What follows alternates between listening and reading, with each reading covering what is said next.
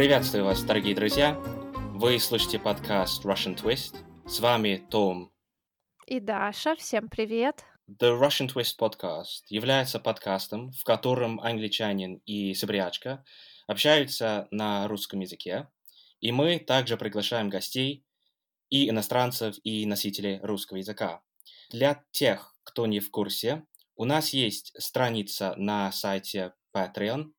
Patreon – это сервис, с помощью которого вы можете поддержать наш проект, и став патроном нашего проекта, вы будете получать от 3 до 4 транскрипций в месяц. Но давайте теперь вернемся к нашему сегодняшнему выпуску. В этом выпуске у нас есть очень интересная гостья. Это Наталья. И Наталья является копирайтером, тренером, автором книг и школы нейрокопирайтинга «Основа слова». Привет, Наталья. Привет, Том. Большое спасибо за приглашение. Привет, Даша. Очень приятно, что вы сегодня захотели побеседовать со мной. Привет, Наталья. Спасибо, что присоединилась. Объясни мне, пожалуйста, Наталья, ну, объясни глупому британцу, а что такое нейрокопирайтинг?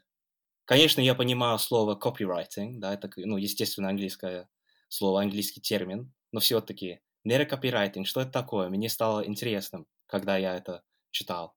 Да, я ожидала этот вопрос, я еще думала, стоит ага. ли его обсуждать. На самом деле название нейрокопирайтинг, оно не совсем верное, оно пришло из НЛП, нейролингвистического программирования.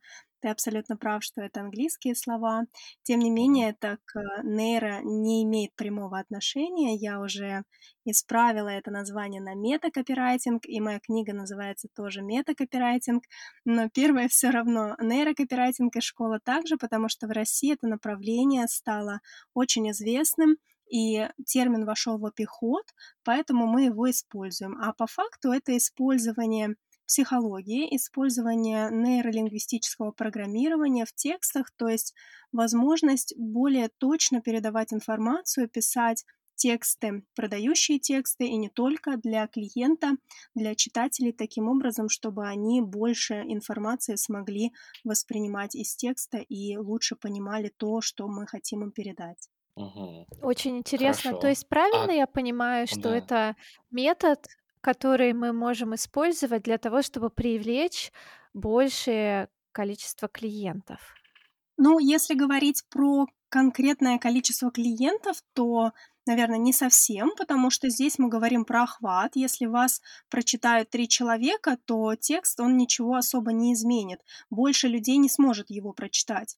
Но из тех, кто прочитает, да, больше людей из тех, кто уже увидел этот текст, поймет то, что мы хотим сказать. То есть таким образом эффективность текста возрастает, и наша коммуникация с клиентом тоже становится более точная, более эмоциональная, и контакт тоже более крепкий.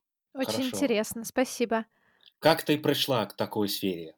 Я занималась этим всю жизнь, можно сказать, с детства писала тексты. В университете я занималась копирайтингом. Моя основная специальность реклама и бизнес-коммуникации, поэтому я начала это изучать, мне это очень понравилось, но оказалось, что такого на свете нет, поэтому мне пришлось это изобрести, и я можно сказать, всю свою профессиональную деятельность посвятила тому, чтобы разработать этот метод. Сейчас я ему обучаю, обучаю своих клиентов, своих студентов писать тексты, так что получается, что все это приходит из практики, из того, что я работаю, я узнаю что-то новое, таким образом я нахожу правила, нахожу способы, как э, повторить это в следующий раз, в следующих текстах, и таким же образом, как этому обучить других людей, чтобы не только я одна могла писать эффективные тексты, но и мои ученики.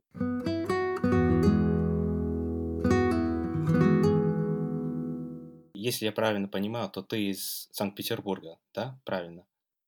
Да, угу, да. Угу. И, и там тоже училась? Да, да. Хорошо. А ну, почему тогда переехала в Берлин? Потому что вот мне, как, эм, как бы студенту России, то я, конечно, вот обожал Питер, да, это просто замечательный город, э, жемчужина в России. А, ну, все-таки должен сказать, что я также люблю Берлин, но, конечно, они вообще не похожи, мне кажется. Да, но видишь, мне уже кажется, что они похожи. Но ага. это все ну зависит ну, от это? того, как воспринимать. Действительно, ага. я живу в Берлине уже несколько лет, и здесь сейчас я живу как раз-таки как копирайтер. У меня виза копирайтера даже в паспорте стоит, что я копирайтер. Ну и Берлин просто меня покорил. Я первый раз, когда увидела его, я поняла, что я дома. Вот у меня случилось это чувство, чувство, что я дома.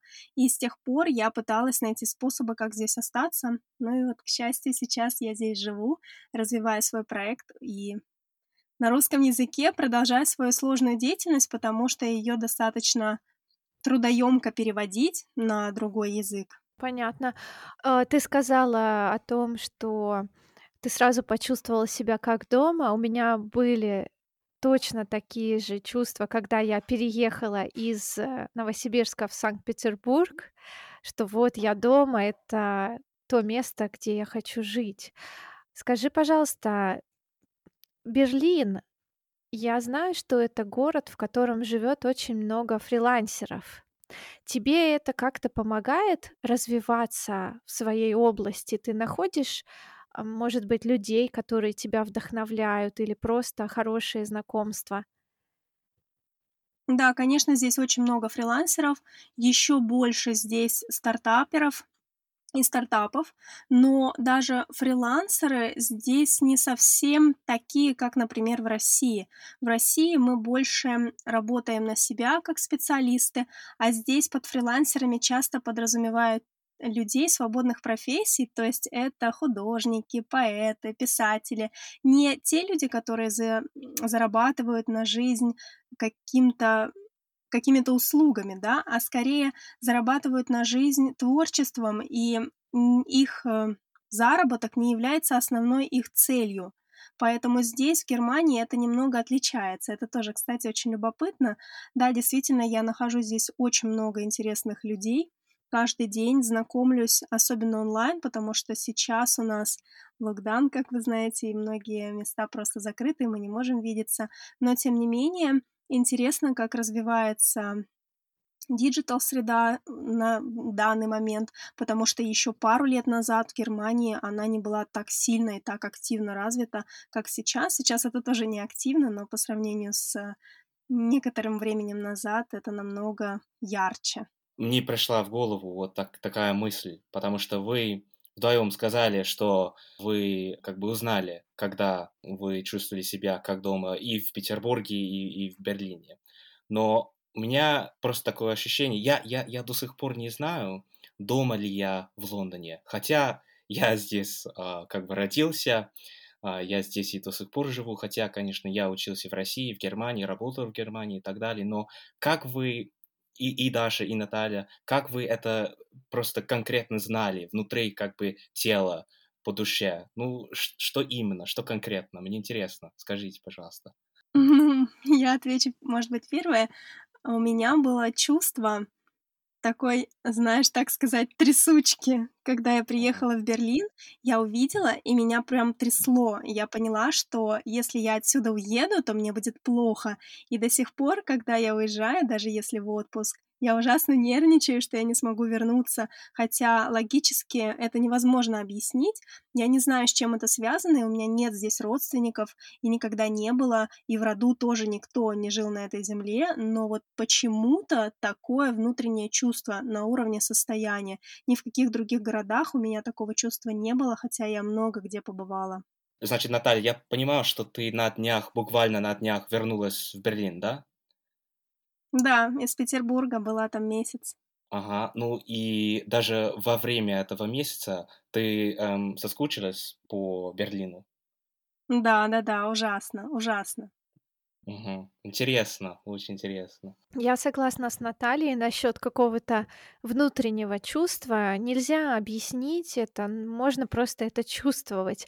И, наверное, в Санкт-Петербурге я чувствую комфорт и ощущение, что я являюсь частью этого города.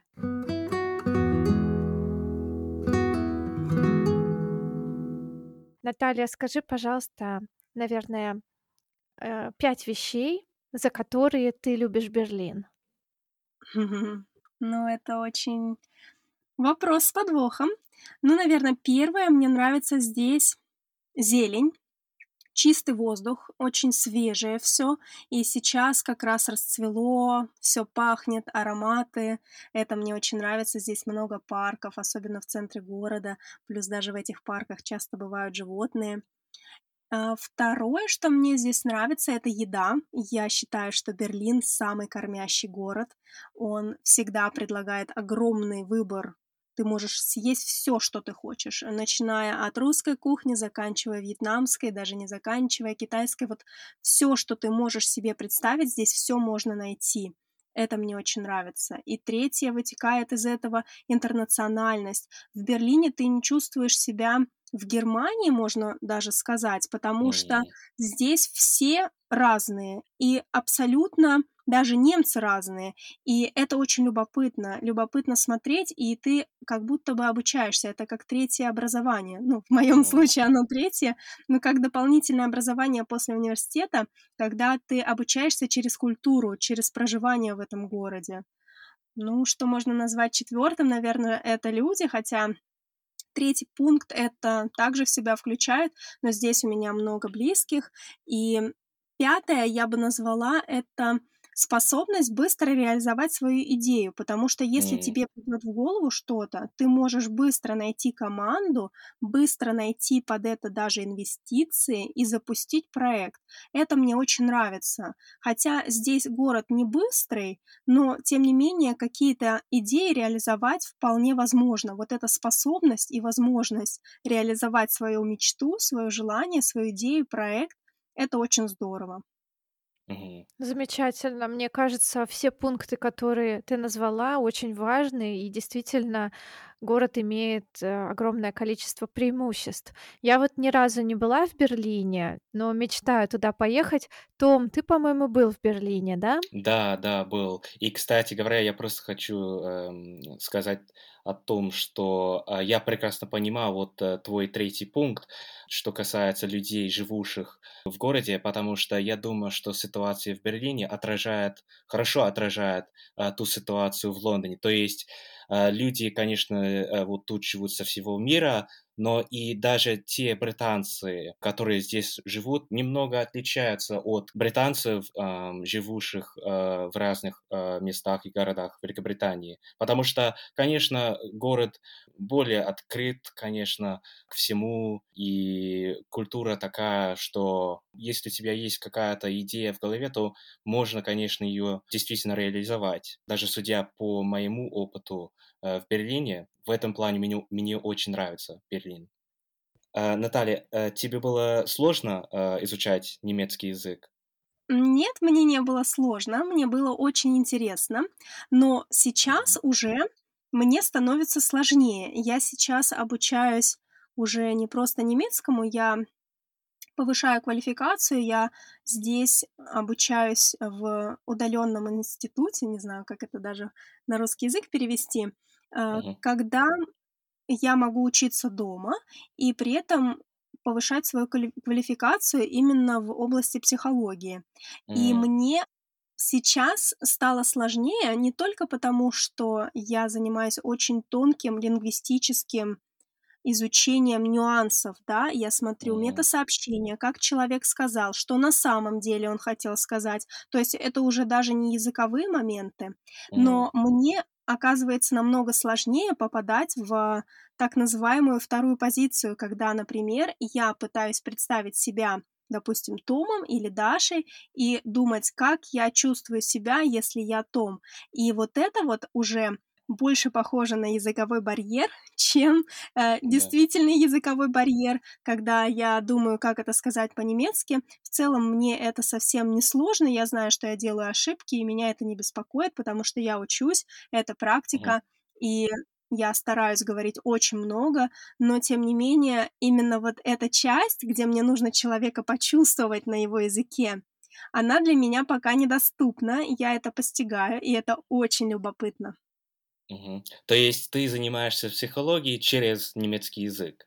Ну да, я просто решила уже изучать его более глубоко, не просто изучать немецкий ради немецкого, а изучать Мгм. немецкий ради своего обучения. И поскольку здесь я могу получить сертификат, э, которого который даст мне больше возможностей здесь Мгм. для жизни. Ну и в целом мне просто это очень интересно, поэтому я решила уже просто двигаться дальше и а, пойти в университет, в институт. Я думаю, что это очень смелый шаг на самом деле, потому что я, я также и преподаю немецкий. Я должен сказать, что немецкий язык это очень сложный язык, мне кажется. Поэтому я как бы тебя поздравляю. Наверное, вот а, такими вещами нужно гордиться. Спасибо, ну пока нечем гордиться, но со временем я думаю, что все-таки будет прогресс. Я заметила, что прогресс есть. Я начала учебу и уже больше полугода учусь именно не просто немецкие уроки, а именно обучение предмету. И я заметила, что я стала намного лучше Мгм. понимать и разговаривать. Важно ли знать немецкий язык в Берлине? Ну, сложно сказать. В целом, конечно, можно и обойтись. Поскольку я получила визу фрилансера, у меня есть даже пошаговый гайд, и поэтому многие меня спрашивают, нужен ли немецкий. Чтобы визу получить, чтобы здесь жить, в целом немецкий не нужен. Но, конечно, я это делала из уважения к городу, ну и просто потому, что я люблю очень Германию, мне это нравится, и э, мне кажется, что изучение языка — это часть изучения культуры, изучения Мгм. страны, поэтому мне кажется, что это красиво. Но именно в Берлине можно обойтись и английским, а даже иногда можно обойтись и русским, потому что здесь очень много русских, и они, конечно же, все с удовольствием с тобой говорят по-русски.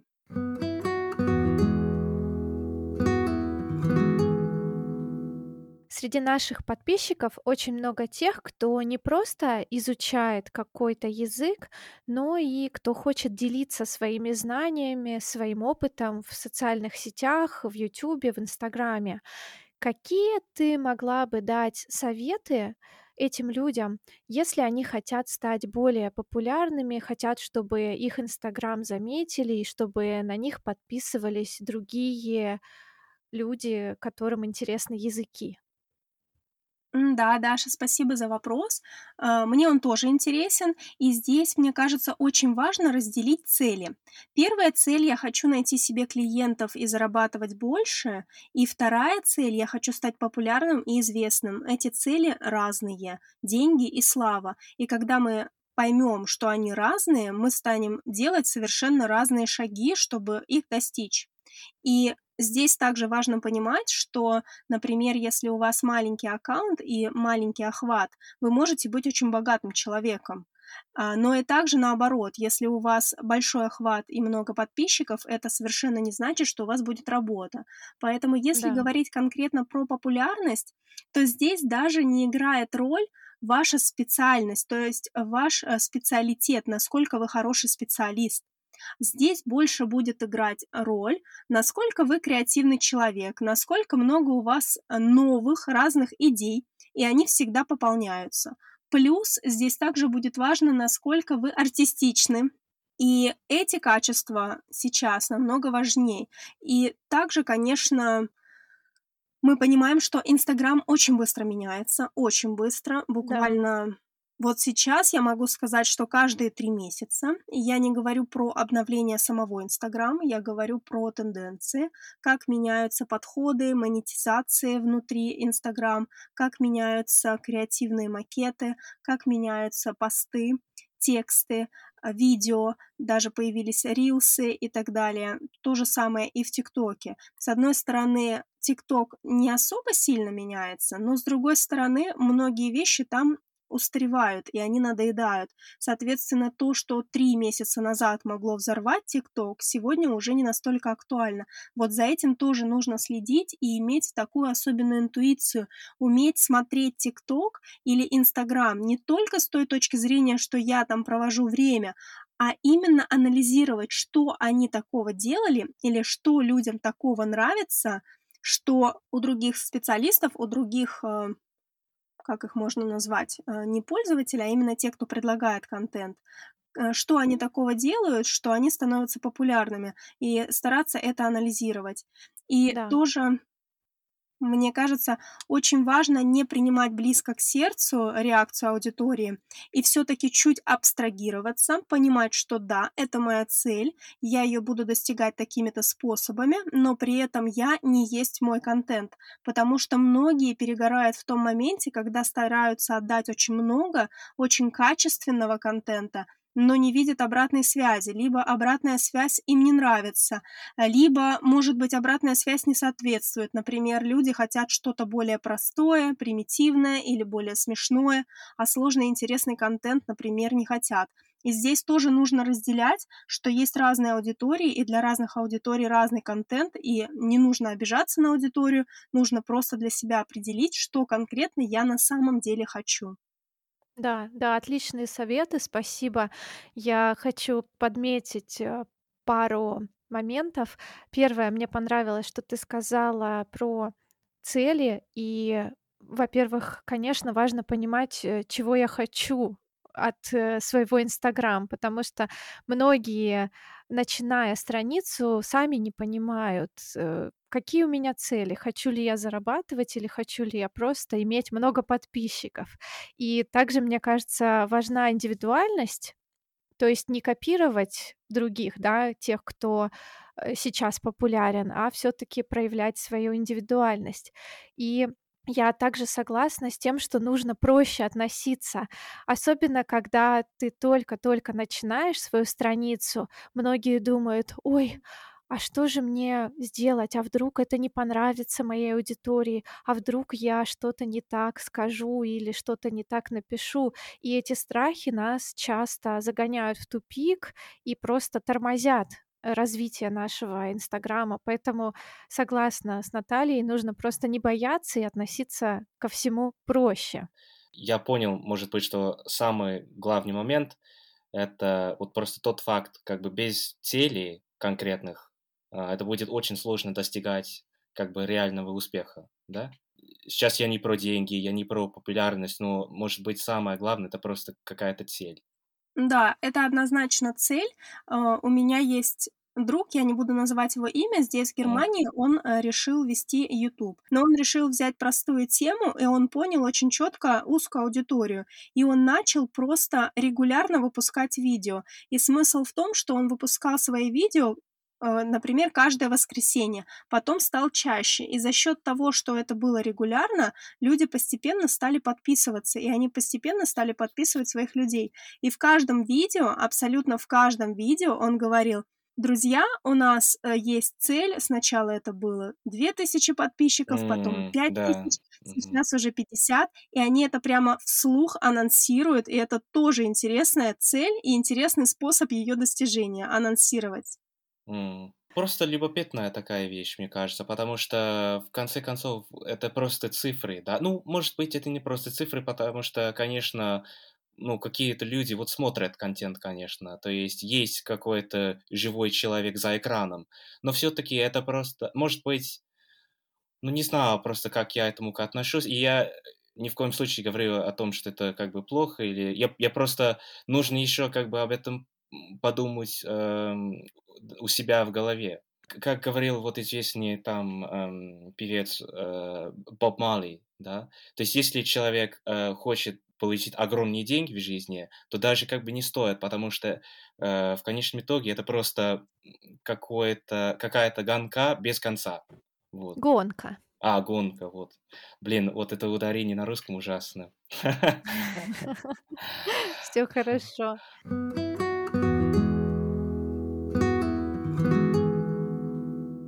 Наталья, от чего ты получаешь наибольший кайф в своей работе? Больше всего мне нравятся индивидуальные консультации, когда я работаю с человеком один на один, когда я его слушаю, когда я понимаю, что именно он чувствует, или когда я вижу за его словами что-то другое, что на самом деле он не сказал. И тогда я проговариваю и говорю, смотри, но ведь на самом деле ты думаешь это, и он соглашается, и в этом столько любви. Мне кажется, это очень похоже на работу преподавателя. Да, Том? Согласен. Да, да, да, я согласен. Спасибо большое, Наталья, за то, что поделилась а, своим опытом и своим мнением. Было очень интересно тебя слушать. Ссылка на Инстаграм Натальи и сайт будет в описании, поэтому если вам интересно узнать подробнее о том, э, чем занимается Наталья и как она может помочь именно вам, то обязательно переходите, знакомьтесь э, и общайтесь. Да, Спасибо спо большое, А, Даша. Я жду не дождусь, когда выйдет этот выпуск. Я обязательно тоже его опубликую. Я я очень рада с вами познакомиться. Да, Спасибо, спасибо за беседу, Наталья. э, Спасибо за то, что ты нашла время э, сегодня, сегодня вечером для нас. Эм, Да, друзья, подписывайтесь на аккаунт Натальи. Ам, Да, просто повторяю, было очень приятно поговорить с тобой. И если вы дослушали этот выпуск до конца, то, дорогие слушатели, огромное вам спасибо. А, Надеемся, что вам понравился этот выпуск. Пишите нам комментарии. Будем оставаться в контакте.